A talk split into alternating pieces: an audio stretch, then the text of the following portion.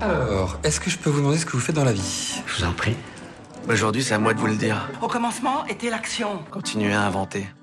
Je sais pas ce qui vous attend, je sais pas ce qui va se passer, mais on peut pas tout piloter. Vivez-le à fond. Je suis Sarah Crosetti et vous écoutez La Bascule. Ici, on s'invite dans l'intimité d'hommes et de femmes au parcours inspirant et singulier. On questionne l'art et la manière dont ils habitent le monde, le remettent en question et le redessinent à leur façon. On discute de ce qui les fait vibrer, des moments clés de leur existence où ils ont basculé vers d'autres horizons que ceux vers lesquels on les avait orientés jusque-là. Écoutez leurs témoignages, écoutez-les redessiner le monde, en espérant que cela vous donne à votre tour l'envie de basculer vers de nouveaux horizons. Bonjour et bienvenue dans cette nouvelle boîte à outils. Vous l'avez peut-être remarqué pour ceux qui suivent ce podcast régulièrement, j'ai été un peu moins présente ces derniers temps pour la simple et bonne raison que je travaille sur un e-book autour des 25 reconversions les plus demandées. Donc je traite de la brocante, du béton ciré, des business en ligne, de l'architecture, bref, il y a énormément de pistes et je vous prépare un contenu avec beaucoup de conseils pratiques, d'interviews métiers, de contacts, d'exemples, etc. Bref, tout ça pour vous dire que je suis un peu moins présente par ici, mais que tout ça m'a néanmoins inspiré un épisode de boîte à outils qui est le suivant. Comment faire pour trouver son métier idéal? Énormément de programmes, de formations, de masterclass vous conseillent pour trouver vos zones de talent, vos zones de génie, euh, pour identifier vos forces, pour identifier euh, vos faiblesses. Mais trouver le métier qui vous correspond vraiment, je trouve que c'est encore une autre étape. C'est un peu différent de la phase introspective. Personnellement, même si j'avais déjà identifié quelques-unes de mes forces quand j'ai changé de travail, j'ai quand même fait quelques erreurs au début dans mes choix de métier. Ce que je veux dire, c'est que si vous identifiez euh, que vous êtes créatif, que vous êtes sociable, etc., ça ne veut pas dire que tout de suite, si vous vous dirigez vers un métier qui inclut ces qualités, ce métier va vous correspondre. En fait, pour moi, c'est un peu plus complexe que ça et il y a davantage de questions à se poser au-delà de, euh, des qualités et euh, des valeurs. C'est pourquoi je voulais vous faire un épisode qui prétend pas être exhaustif, mais qui vous donne cinq pistes de réflexion, cinq questions à se poser, alors des questions vraiment très pratiques lorsqu'un métier vous intéresse pour être sûr d'être dans le vrai. Alors j'insiste bien, je quitte à être lourde, euh, je ne parlerai pas ici justement des valeurs, des qualités requises, etc. Parce que je pars du principe que vous avez déjà travaillé sur vos goûts, sur vos envies, que vous avez déjà identifié quelques métiers qui pourraient vous intéresser. Et là, l'idée, c'est d'être dans une deuxième étape euh, et de voir par rapport à ces métiers qui ont été identifiés, lesquels sont vraiment faits pour vous. Donc je veux vraiment évoquer l'aspect pratique, les questions à se poser sur la nature même des jobs qui vous intéressent. Donc la première question, c'est est-ce que vous connaissez vraiment le quotidien du métier qui vous fait envie? Est-ce que votre représentation du métier ressemble à la réalité? Les architectes ne font pas que choisir des couleurs, les brocanteurs pas que chiner des meubles, les coachs pas que coacher. vous voyez où je veux en venir. Donc la première étape, c'est vraiment de comprendre à quoi ressemble la vie qui vous fait envie. Euh, quelle serait votre vie si vous faisiez ce métier? Quelle est la part euh, de communication, quelle est la part d'administratif, quelle est la part de logistique dans ce métier, par exemple, si c'est un métier créatif, quels sont tous les autres aspects de ce métier-là et quelle est leur proportion au quotidien? Et ça, c'est vraiment important de le comprendre. La deuxième question, c'est quelle est la durée de reconversion? Ça aussi, c'est très important. Est-ce que c'est en lien avec vos envies? Est-ce que la formation est longue? Est-ce que le temps de développer son activité derrière est longue? Tout ça peut aller de quelques mois à quelques années. Quel qu'il soit, faut que vous soyez au clair avec la durée totale, qui est la formation plus le lancement de l'activité ou l'intégration dans une structure existante. Donc cette durée, comprendre combien de temps est nécessaire à votre indépendance financière, parce que c'est quand même un peu euh, le nerf de la guerre. Donc de comprendre, faites bien euh, attention à coupler le temps de formation plus le temps de lancement.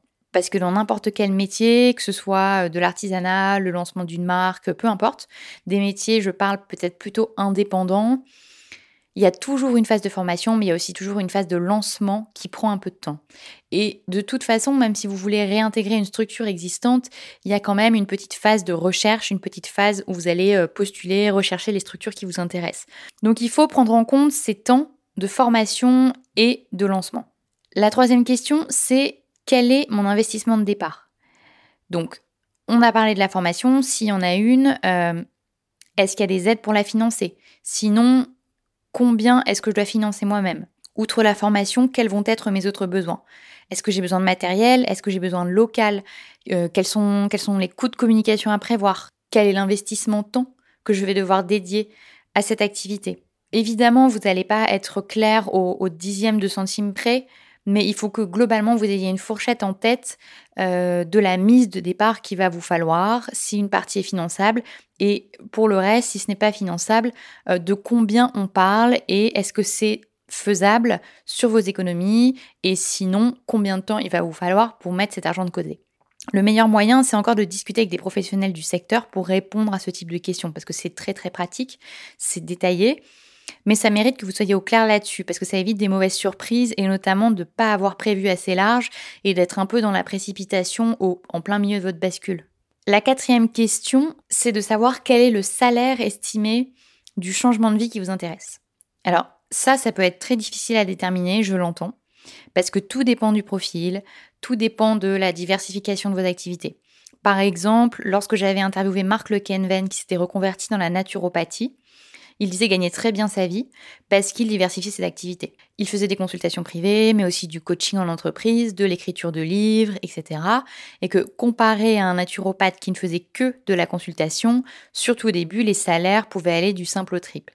Donc c'est toujours à prendre avec des pincettes et vous allez forcément devoir faire avec euh, des aléas, des approximations. Mais renseignez-vous auprès de professionnels dont vous admirez le métier sur les niveaux de salaire. Renseignez-vous sur ce qu'ils font exactement, quels sont les niveaux de salaire, ce qu'il est possible de faire et quelles sont aussi les prospectives, quelles, sont les possibilités d'évolution en termes de salaire. Ça, c'est important pour vous, pour être sûr que la vie à laquelle vous vous destinez est en phase avec vos besoins et vos envies. Parce que parfois, on peut être un peu guidé par un espèce de ras-le-bol en ayant envie de plaquer énormément de choses, en se disant que de toute façon, on peut diviser son salaire par deux et que si on fait quelque chose qui nous passionne, euh, ça va forcément compenser tout le reste, ce qui est possible. Effectivement, j'ai interviewé des gens dont c'était le cas, mais j'ai aussi interviewé des gens pour lesquels c'était plus compliqué. Donc ça, c'est vraiment une question à se poser, de se dire, est-ce que si je divise mon salaire par deux, euh, est-ce que si je perds euh, un pourcentage de mon salaire, qu'est-ce qui me reste pour vivre? Est-ce que je suis OK avec ça? Est-ce que je suis OK de prendre moins de vacances, etc. Donc c'est pour ça que les niveaux de salaire, c'est très important de les connaître pour savoir ce que ça va impliquer sur votre quotidien. Et enfin, la cinquième question, la dernière, c'est de comprendre quel est le rythme de travail. Euh, est-ce que ce travail est physique? Ça, c'est très vrai dans les métiers de l'artisanat, par exemple. Est-ce que ce travail implique des déplacements? Les journées sont-elles longues? Est-il nécessaire de travailler le week-end? Parce que souvent, il y a un énorme fossé entre ce que vous pouvez apprendre en théorie, ce que vous pouvez lire sur Internet, en formation, par exemple aussi, et la réalité d'un métier. Donc c'est important de comprendre si le rythme quotidien de la reconversion qui vous anime est en phase avec vous, avec votre vie actuelle et peut-être avec votre vie de famille. J'ai par exemple interviewé récemment Mathilde qui est reconvertie dans le béton ciré, c'est un épisode que je vais vous partager très bientôt, dans lequel elle explique que son métier implique des déplacements dans toute la France. Et donc elle, elle adore ça, elle adore voyager, elle adore aller faire des chantiers à droite à gauche mais c'est peut-être pas donné à tout le monde de partir une semaine entière à chaque fois, effectuer un chantier à l'autre bout de la France, surtout si par exemple vous avez un conjoint ou des enfants. Donc c'est pour ça que euh, le rythme de travail euh, en termes de densité, en termes de déplacement, c'est aussi important d'être conscient de ça. De la même façon, si vous travaillez les week-ends, euh, si les professionnels vous disent que ça n'est pas rare que vous travaillez le week-end, c'est aussi très bon de le savoir, surtout si vous avez une famille. Donc pour répondre à ces questions, évidemment le meilleur moyen c'est encore de faire des interviews métiers, au moins deux ou trois par métier pour avoir un peu de profondeur.